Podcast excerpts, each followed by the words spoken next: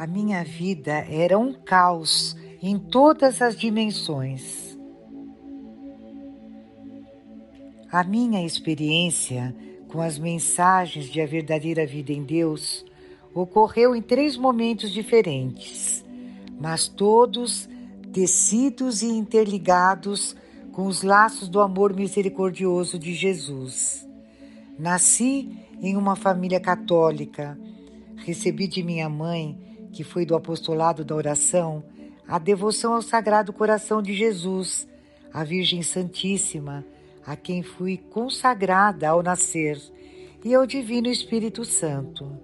Com o passar dos anos, mergulhei nas ilusões do mundo e fui perdendo esses valores cristãos e buscando outras espiritualidades. Frequentava a igreja sem muita convicção. Com a morte de minha mãe e desencantada com os fracassos da vida, entrei numa orfandade total e grande aridez espiritual. Passei a peregrinar por falsas doutrinas. Quanto mais buscava, mais me angustiava. A minha vida era um caos em todas as dimensões. Um dia, numa noite escura da alma, entrei no meu quarto e bradei aos céus. Clamei por Deus Pai, ajoelhada e aos prantos rezei. Elenquei meus muitos pecados e pedi perdão por ter ido tão longe. Clamei à Virgem, até em tom desafiador. Se realmente ela fosse minha mãe, que enviasse ali o seu filho Jesus, pois eu queria voltar àquela doutrina do Pai, do Filho e do Espírito Santo. Oração ungida do fundo da alma. Acalmei e adormeci, ou seja, repousei no Espírito Santo. E em sonho ou visão, vi Jesus chegando ali, subindo os degraus da escada a ponta do seu manto branco batia no corrimão da escada. Tal a pressa em que viera, estava descalço, pois não fazia barulho ao tocar nos degraus. Trazia um cinto amarrado à cintura, tal qual a imagem de Jesus misericordioso, que depois vinha a conhecer. Retirou o cinto e com o seu dedo santo tocou a campainha e falou, ou melhor, cantou tal a doçura e inflexão da voz, disse: Maria do Carmo, eu estou aqui. Nesse interim, da subida dele até a porta, passou como um filme em minha mente a passagem da expulsão dos vendilhões do templo. Evangelho de São João, capítulo 2, versículos de 14 a 17. Tudo ao mesmo tempo muito mágico muito místico, muito divino. A campainha tocou realmente. Levantei-me sonambulamente. Corri para abrir a porta, dizendo: Meu Jesus veio na mesma postura que expulsou os vendilhões do templo. Queria abraçá-lo, tão real aquela cena. Ao tocar na maçaneta da porta, despertei do sonho ou da visão Fiquei feliz, muito feliz. Mas logo, muitas dúvidas perpassaram o meu coração. Tão impregnada eu estava dos conceitos esotéricos, achei que se tratava apenas de um desdobramento astral.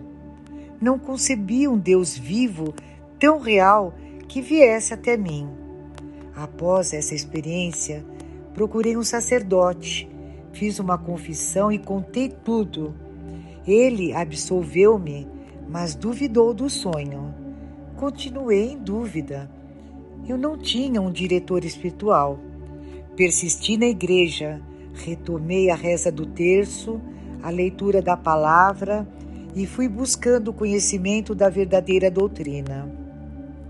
Um ano depois, ao sintonizar uma rádio católica, FM Nazaré de Belém, onde morava, ouvi uma voz parecida. Eu estou aqui. Larguei tudo, estava arrumando a casa e corri para as lojas paulinas, onde anunciavam a apresentação de um seminarista que estava lançando o seu primeiro CD. Comprei o CD, fui ao show. Para minha surpresa, a letra da música era tal e qual o que estava vivenciando, a minha busca de Deus. Próximo a esse acontecimento, tive um grande abalo emocional com a perda de um ente querido. Fiquei fragilizada, mas permaneci firme na igreja. Frequentei com afinco os grupos de oração, os cenáculos de Maria. Outras experiências aconteceram. Deus não desistia de mim e eu o buscava verdadeiramente. Em 2000, vim para Goiânia por necessidade de uma cirurgia da minha filha. Num domingo, ao voltar de um restaurante, recebi de um garoto, ou melhor, um anjo, um folder no qual estava estampada a sagrada face. Impactou-me aquele rosto. Era o mesmo olhar do meu Jesus do sonho, lá atrás. Era um convite para um encontro de oração com o padre James Fanham, diretor espiritual de uma vidente que conversava com Jesus. Não deu outra. Vim para esse encontro e ali minha vida foi transformada. Era o impulso que faltava para dirimir todas as minhas dúvidas. Ao entrar no recinto, deparei-me com uma pessoa desafeta de longas datas e que não gostaria de rever. Inquietei-me com a presença, revivi constrangimento e tive vontade de ignorá-la. Os caminhos do Senhor são perfeitos. Num passe de mágica, ela se dirigiu a mim como se fôssemos boas amigas. Fiquei surpresa, mas entrei na sintonia do perdão. Apesar do azedume inicial, deixei fluir a vontade de Deus. Jesus me preparava para receber o seu hino de amor. Após as explicações e a reza do terço, veio a oração individual. Quando o padre James colocou o crucifixo na minha testa, senti um choque elétrico por todo o corpo. Minhas pernas paralisaram e meu coração se dilatou.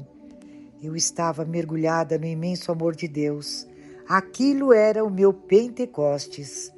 Todo azedume, toda amargura, toda dúvida, tudo morria ali eu só tinha coração, um novo coração. Ao final da reunião, comprei os cinco volumes disponíveis. Ao chegar a casa, movida pelo Espírito, escolhi o volume quarto, A Verdadeira Vida em Deus, 17 de junho de 1991, e abri. Tudo se confirmou e Jesus voltou a me falar. A paz esteja convosco. Eu vim até vós para vos dizer: Maria do Carmo, eu estou aqui. Guardo este folder até hoje, é a minha relíquia do hino de amor. Jesus me plantou em Goiânia e aqui estou vivendo o apostolado de a verdadeira vida em Deus. Maria do Carmo Souza Castro, Goiânia, Goiás.